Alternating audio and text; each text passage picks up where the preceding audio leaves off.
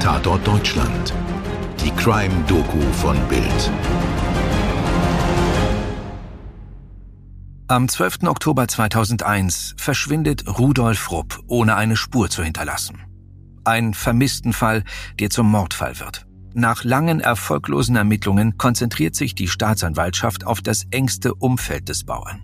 Seine Frau, seine Töchter und der Freund einer der Töchter sollen ihn erschlagen haben. Und seinen Leichnam an die Hofhunde verfüttert haben. Dieses bizarre Detail elektrisiert die Öffentlichkeit. 2005 werden die vier wegen Totschlags bzw. Beihilfe und Unterlassung verurteilt. Case closed, Fall gelöst. Danke fürs Zuhören und bis zum nächsten Mal. Natürlich nicht. Ihr kennt uns doch, da gibt es natürlich noch einiges zu erzählen, denn dieser Fall nimmt eine dramatische Wende, als ein ganz besonderer Zeuge auftaucht. Hm, auftaucht trifft es ja auch sehr gut, oder? Absolut. Hallo und herzlich willkommen zu Tatort Deutschland. Mein Name ist Mirko Kasimir. Und ich bin Stefan Netzeband. Und Mirko erzählt uns jetzt die ganze Geschichte noch einmal ganz von vorne, bitte, lieber Mirko. Rudolf Rupp, genannt Rudi, lebt mit seiner Frau Hermine und seinen 15- bzw. 16-jährigen Töchtern Andrea und Manuela auf einem ziemlich heruntergekommenen Hof am Rande von Heinrichsheim in Oberbayern. Zum Haushalt gehört auch Matthias E., der 18-jährige Freund und Verlobte von Manuela. Heinrichsheim wiederum ist ein Stadtteil von Neuburg, hat sich aber trotz Eingemeindung seinen dörflichen Charakter erhalten. Man kennt sich. Viele Familien leben hier seit Generationen und man redet wahrscheinlich mindestens so viel übereinander wie miteinander. Mit Rudolf Rupp jedenfalls reden viele nicht so gern. Er trinkt oft über den Durst und wird dann streitsüchtig und aggressiv. Er ist Stammgast im Wirtshaus, genauer gesagt im Vereinsheim des BSV Neuburg. Oft besucht er es direkt nach der Arbeit im Stall. Also wirklich direkt nach der Arbeit im Stall. So wird es berichtet. In Gummistiefeln, mit Latzhose und dem entsprechenden, sagen wir eben, Stallgeruch. Dürfte seiner Beliebtheit nicht gerade zuträglich gewesen sein. Vermutlich nicht. Überhaupt hat die ganze Familie keinen besonders guten Ruf. Der Hof ist verfallen und gilt vielen als Schandfleck. Matthias, der Verlobte von Manuela, ist alkoholkrank. Die Töchter gehen auf eine Sonder- bzw. Förderschule, wenn sie denn gehen. Vater Rudi gilt als Familientyrann und manche meinen gar, er würde seine Töchter missbrauchen. Am 12. Oktober 2001 fährt Rudolf Rupp wie so oft in seinem Mercedes auf den Parkplatz des Vereinsheims, setzt sich an seinen üblichen Platz und beginnt zu trinken. Acht Weißbier und eine Schachtel Zigaretten stehen am Ende auf seiner Rechnung. Rudolf Rupp lässt anschreiben, als der Wirt schließlich die Kneipe schließt. Er geht zu seinem Mercedes, rammt bei der Ausfahrt vom Parkplatz beinahe einen Blumenkübel und wird nie mehr lebend gesehen. Acht Weißbier. Mhm, das ist schon eine ordentliche Menge. Ja, das schafft man nur mit viel Übung. Man schätzt, dass er ungefähr 2,5 Promille gehabt haben muss, als er sich auf den Heimweg machte. Der Wirt gibt später an, er habe Rupp angeboten, ihn nach Hause zu bringen, der aber habe abgelehnt. Na klar, kann ja jeder behaupten. Also wenn jemand mit so einem Pegel ins Auto steigt, dann drängt sich natürlich der Verdacht auf, dass irgendwas mit ihm geschehen sein könnte. Denn irgendwas muss geschehen sein. Am nächsten Tag nämlich geht seine Frau zur Polizei und meldet Rudolf Rupp als vermisst. Er sei in der Nacht nicht nach Hause gekommen. Natürlich gehen alle von einem Verkehrsunfall aus, allerdings finden sich auf der ganzen kurzen Strecke zwischen dem Wirtshaus und dem Hof der Rupps weder ein Autowrack noch sonst irgendwelche Spuren eines Unfalls. Der Vater und sein Mercedes sind wie vom Erdboden verschluckt. Als die üblichen Suchaktionen der Polizei erfolglos bleiben, beginnen die Leute sich selbst einen Reim darauf zu machen. Da ist doch was faul. Und die Rups haben sowieso schon immer so komisch gewirkt. Wir wissen nicht, wie die Gerüchte begonnen haben. Vielleicht hat jemand sowas gesagt wie, na, die werden froh sein, dass sie den Alten los sind. Vielleicht meinte dann jemand, ja, ich würde sogar verstehen, wenn sie da ein bisschen nachgeholfen haben. Und ein paar Tage später ist dann vielleicht schon ein Ich habe gehört, dass Sie da ein bisschen nachgeholfen haben draus geworden. Und irgendwann macht möglicherweise jemand einen ziemlich schlechten Scherz. Bestimmt haben sie ihn an die Hunde verfüttert. Woraus schließlich, hey, hast du schon gehört? Die sollen ihn an die Hunde verfüttert haben, wurde. Wie gesagt, das wissen wir nicht. Das ist nur ein Versuch, uns selbst zu erklären, wie so etwas funktionieren kann. Je länger Rudolf Rupp vermisst wird, desto wilder werden die Spekulationen. Und aus den Spekulationen werden Vermutungen. Aus den Vermutungen beinahe Gewissheit. Es gab keinen Verkehrsunfall. Rudolf Rupp ist wie so oft sturzbetrunken, aber ansonsten heil zu Hause angekommen. Dort kam es zum Streit. Wahrscheinlich ging es um den Verlobten, mit dem der Rudi ja nie gut zurechtgekommen ist. Aus dem Streit entwickelt sich ein Handgemenge. Und am Ende ist Rudolf tot. Um den Tod zu vertuschen, zerstückelt die Familie die Leiche und verbuddelt die Leichenteile oder, in einer besonders krassen Version, verfüttert sie an die Hofhunde. Uff. Beinahe dreieinhalb Jahre gären die Gerüchte vor sich hin, während die Polizei bei der Suche nach dem Familienvater nicht weiterkommt. Die Geschichten von Mord oder Totschlag scheinen immer plausibler. Im Jahr 2004 klopft die Polizei mit einem Durchsuchungsbefehl an der Tür der Rups. Die Beamten finden den Hof in verwahrlostem Zustand vor. Gerümpel und Müll liegen überall auf dem Gelände. Zahllose Hunde streunen auf dem Grundstück umher. Ehefrau, Töchter und Verlobter werden zum Verhör mitgenommen, während der Hof durchsucht wird. Erfolglos, das können wir schon mal verraten. Es finden sich keinerlei Hinweise auf ein Verbrechen. Keine Leichenteile, keine Blutspuren, nichts. Auch der Mercedes des Vaters wird nicht gefunden. Dafür ist die Vernehmung der Familie umso ergiebiger. Die wichtigste Frage lautet anfangs, ob Rudolf Rupp in jener Nacht vielleicht doch nach Hause gekommen ist. Und die Rupps knicken ein. Ja, der Vater sei nach Hause gekommen. Nach und nach und in getrennt voneinander durchgeführten Befragungen entlocken die Beamten der Familie die Geschichte. Ja, es hat einen Streit gegeben. Ja, auch ein Handgemenge. Ja, der Rudolf sei dabei zu Tode gekommen. Die Ermittler rekonstruieren anhand dieser Aussagen, besser gesagt dieser Geständnisse, schließlich folgenden Tathergang. Matthias E. habe Rudolf Rupp im Treppenhaus mit einem Vierkantholz ins Genick geschlagen. Die Töchter und die Mutter hätten ihn dabei angefeuert. Dann habe die Frau Rupp ihren Mann mit einer Latte auf den Kopf geschlagen.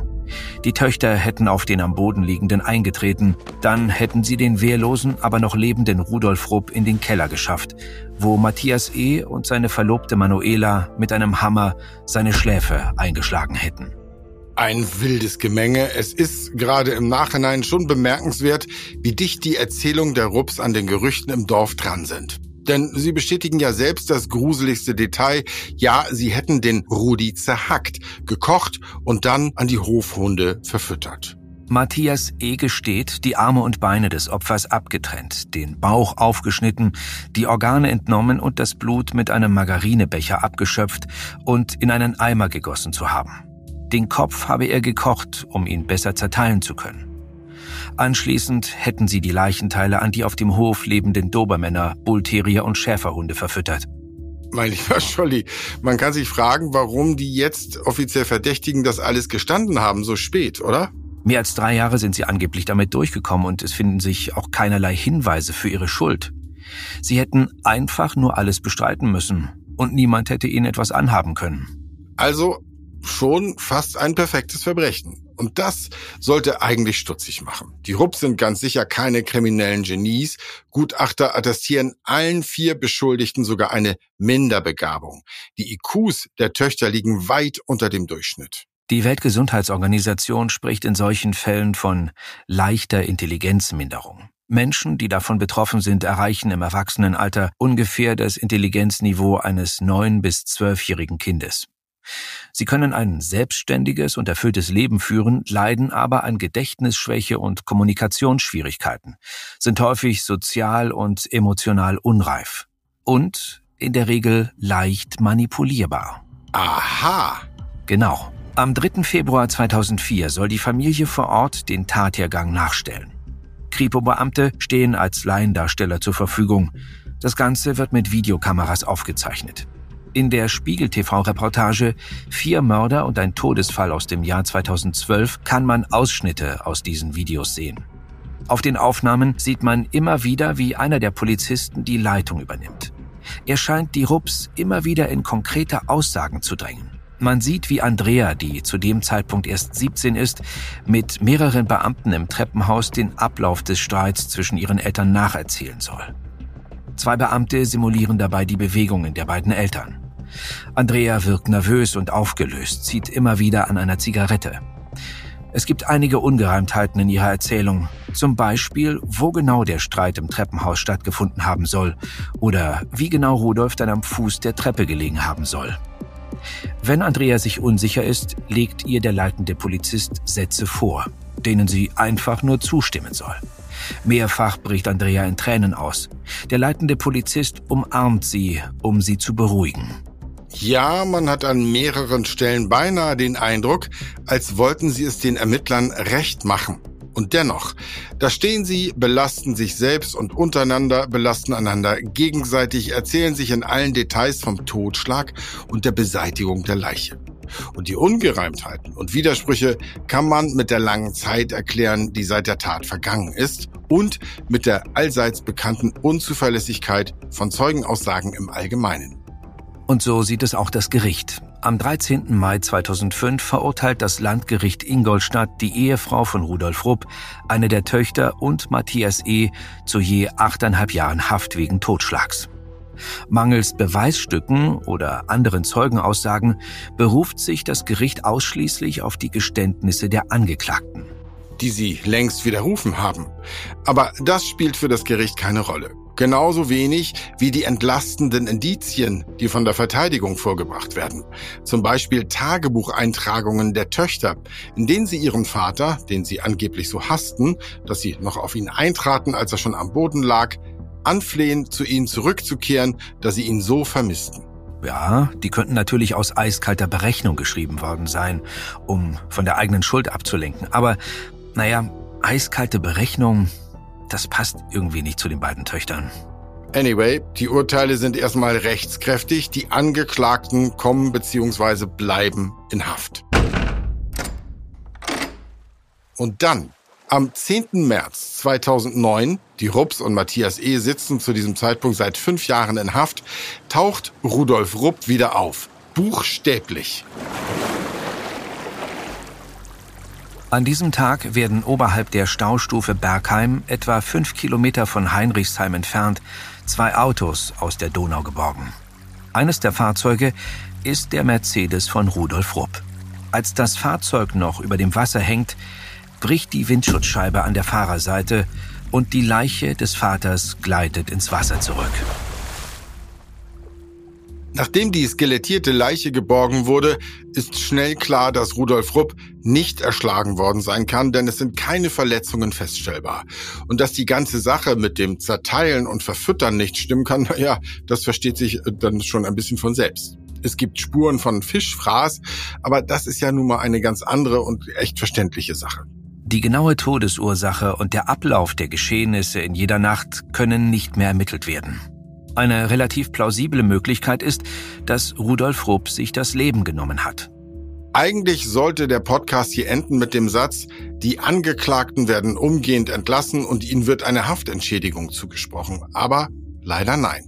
Obwohl praktisch sämtliche Feststellungen des Gerichts und alle Aussagen in den widerrufenen Geständnissen eindeutig falsch sind, verweigert das Gericht ein Wiederaufnahmeverfahren.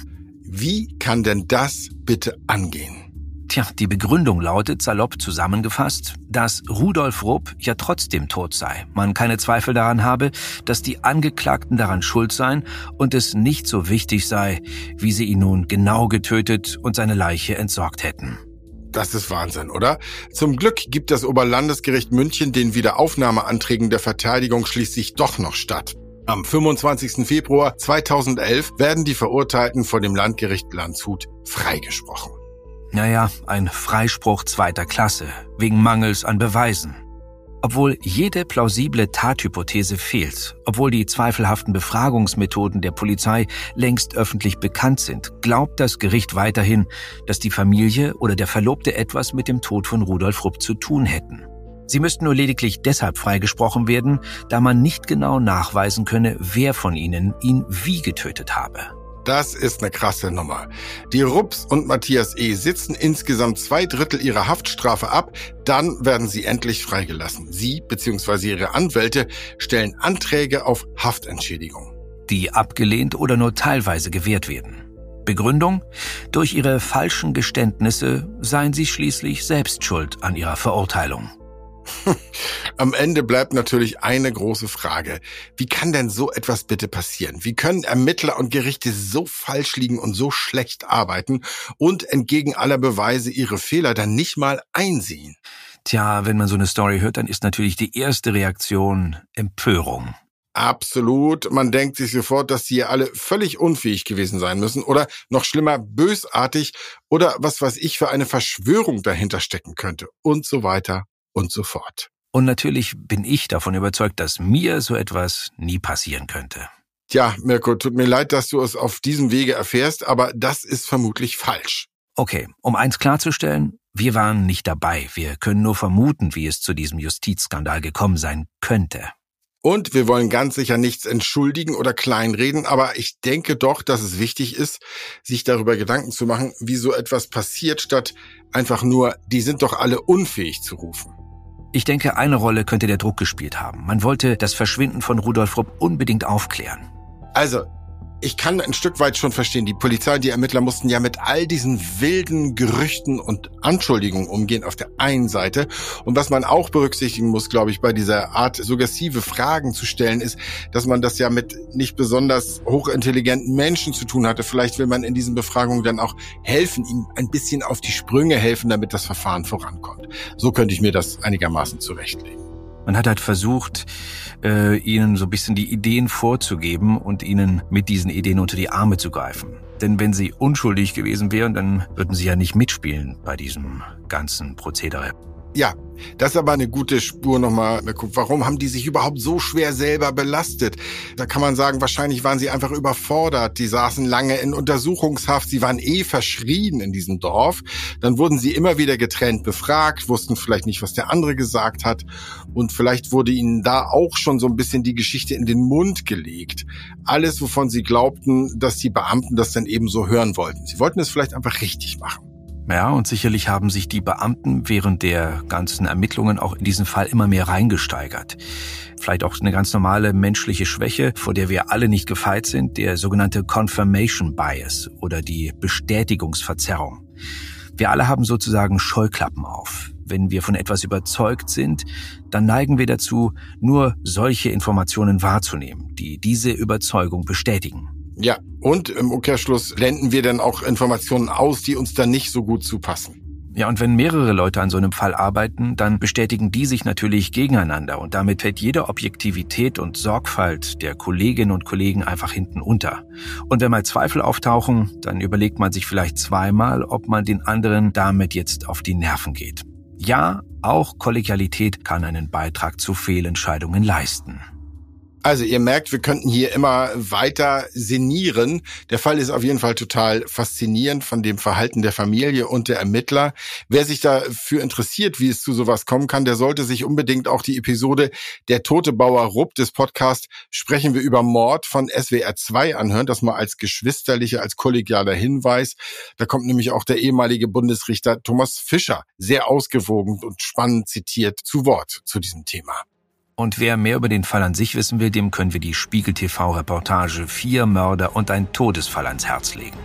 Danke auf jeden Fall fürs Zuhören. Wir würden uns sehr freuen, wenn ihr uns weiterempfehlt und eine Bewertung für uns dalasst und die Glocke aktiviert. Und vor allem natürlich, wenn ihr auch beim nächsten Mal wieder mit dabei seid. Bis dahin, euer Mirko und euer Stefan.